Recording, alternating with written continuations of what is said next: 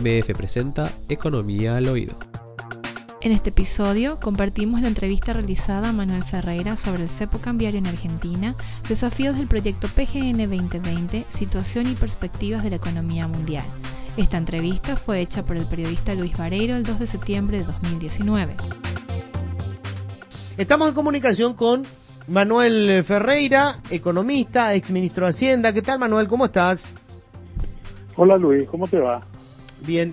Eh, quería seguir un poco con la charla que empezamos en, la Lupa TV, que me pareció sumamente interesante hablar un poco de, primero que este ya va a ser un año recesivo, lo segundo lo que deberíamos hacer, pero antes te quiero preguntar sobre una coyuntura.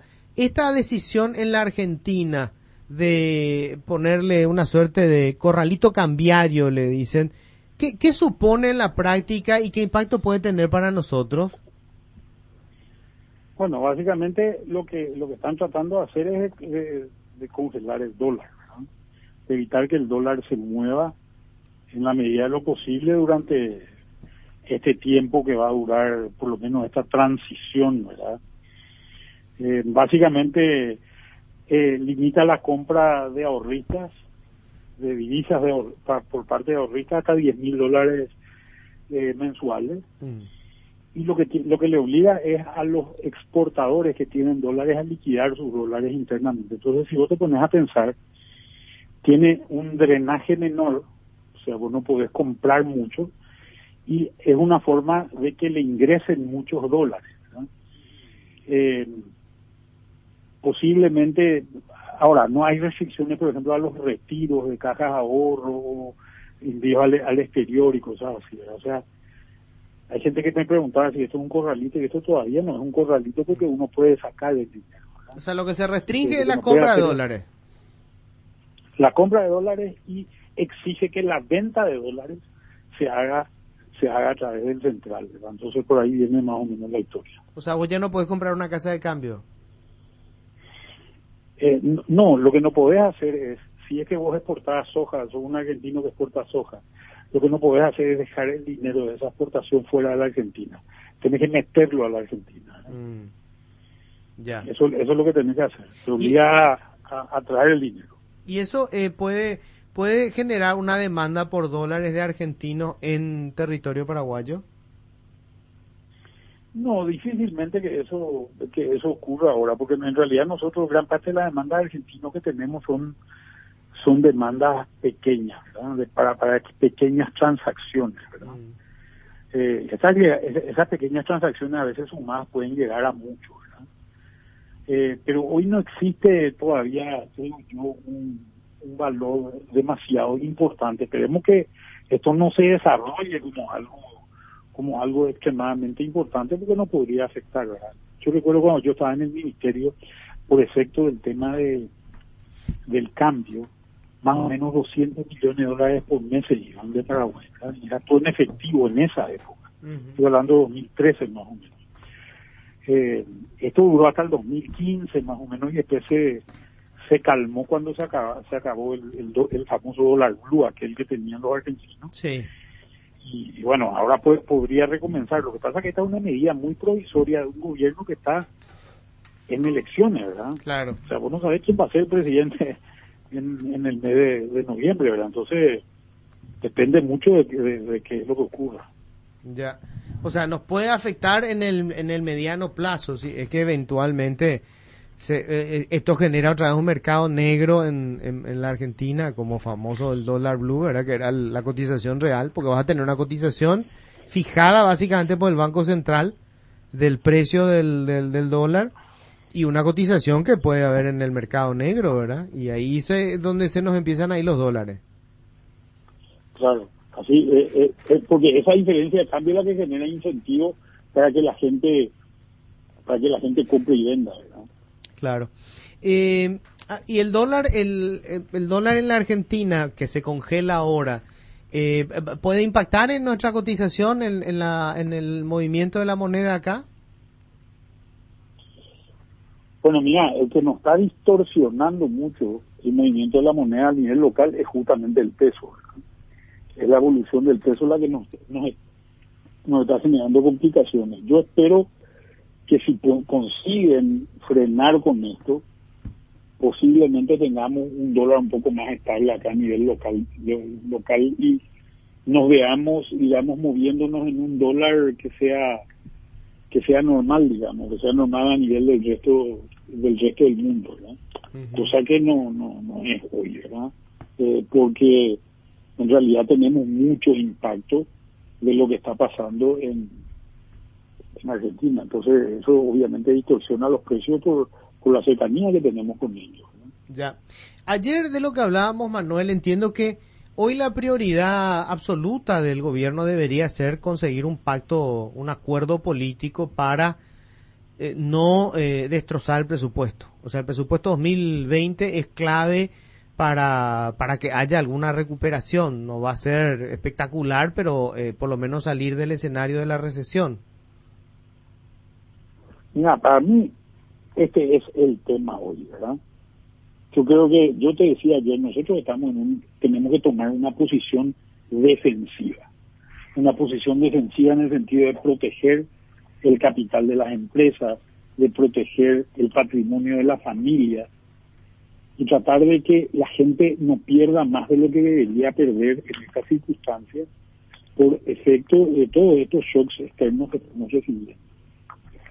Creo que en ese sentido, algo que es muy importante es la gente cuando está asustada no gasta dinero. Entonces, el empresario que ya ha invertido en algo no hace su inversión, la gente decide comprar cosas más baratas, eh, gasta menos, ahorra en un montón de cosas y eso hace que las empresas tampoco no vendan, al no vender despiden gente, etcétera. Entonces es un círculo vicioso que es el que hay que romper. ¿Cómo se rompe esto? Y esto se rompe básicamente de dos maneras. Por un lado, con gasto público de inversión en general, que es gasto de infraestructura, que es generador de empleo, por ejemplo, vivienda, eh, puentes, eh, rutas, etcétera, etcétera por otro lado se rompe también, creo yo, generando una expectativa positiva en la gente, haciendo que la gente crea que las cosas van a ir mejor, con lo cual te va a invertir, con lo cual va a empezar a gastar más, si empiezan a haber recuperaciones que se dan. Entonces, creo que esta es, estas son las tareas importantes. También en ese sentido hay un soporte de política monetaria, de cantidad de dinero, que es un que es un soporte que juega un rol también extremadamente eh, interesante e importante a la hora de, básicamente generar estos incentivos extraordinarios para que la gente se vaya despertando. Creo que el sector político debería ser extremadamente consciente de que ellos, en, en, en manos de ellos hoy está el país. Si ellos hacen mal este presupuesto, si ellos siguen subiendo salarios, este caso del Poder Judicial me parece eh, realmente abominable lo que están planteando. Ahora, ellos mismos se están planteando una reducción en, ciertas cosas y ahora están subiendo eh, o están proponiendo una suba de salario absolutamente innecesaria en este momento, más allá de que la gente se, se pueda merecer o no, porque te digo, no estamos en una posición en una posición eh, ofensiva, sino estamos en una posición defensiva. Eh, con respecto al tema eh, de este año, lo que resta este año, hay una discusión acerca de si correspondería o no eh, plantear incluso eh, una cierta flexibilidad para el déficit fiscal que, está contemplada en la ley de responsabilidad fiscal. ¿Qué, qué opinás vos, Manuel? Yo creo que yo creo que sería positivo armar una extensión de eso. La, ley tiene su propio mecanismo. El mecanismo está, eh, especificado en el artículo 11 de la ley, donde básicamente lo que dice es en años de mucho impacto de, crisis económica, el Poder Ejecutivo debe solicitar una extensión por encima del 1,5% de déficit máximo de esta ley para llevar a un valor a un valor superior. Yo no creo que se tenga que ir hasta el 3%, creo que el Ejecutivo debería decir que este es el número que necesito, que sea 1,8, que sea 2, porque de lo contrario lo que va a ocurrir va a ser que se va a parar gasto público en inversión en un momento que necesitamos. Y esto va a generar un impacto en una retracción todavía más fuerte de la economía, por lo que te decía anteriormente. Entonces, creo que es un momento bueno para hacer esta declaración, pero hay que ser muy responsable también en cómo se hace esa, esa declaración, porque de lo contrario podemos irnos a excesos que no son necesarios en este momento. Y cuando digo cuáles son los shocks, hemos tenido baja de materia prima, eh, hemos tenido baja de precio de materia prima, hemos tenido una pérdida de poder adquisitivo de la gente, hemos tenido incremento de desempleo, hemos tenido reducción del crecimiento del Producto Interno Bruto, sequía, después exceso, exceso de inundaciones, hemos tenido también una baja de precios relativos con relación a Brasil y Argentina, incremento contrabando. Yo nunca, Luis, recuerdo haber visto tantos impactos todos concentrados en un periodo un año como he visto en el último. Sí, el peor año en cuánto, más de 20 años. Y mira, yo una crisis de, de esta magnitud, la que recuerdo es cuando cayó Banco Alemán allá por el 2002, por efecto de la crisis argentina, en un momento en que la economía paraguaya era muy débil y el, el impacto que generó realmente fue dramático.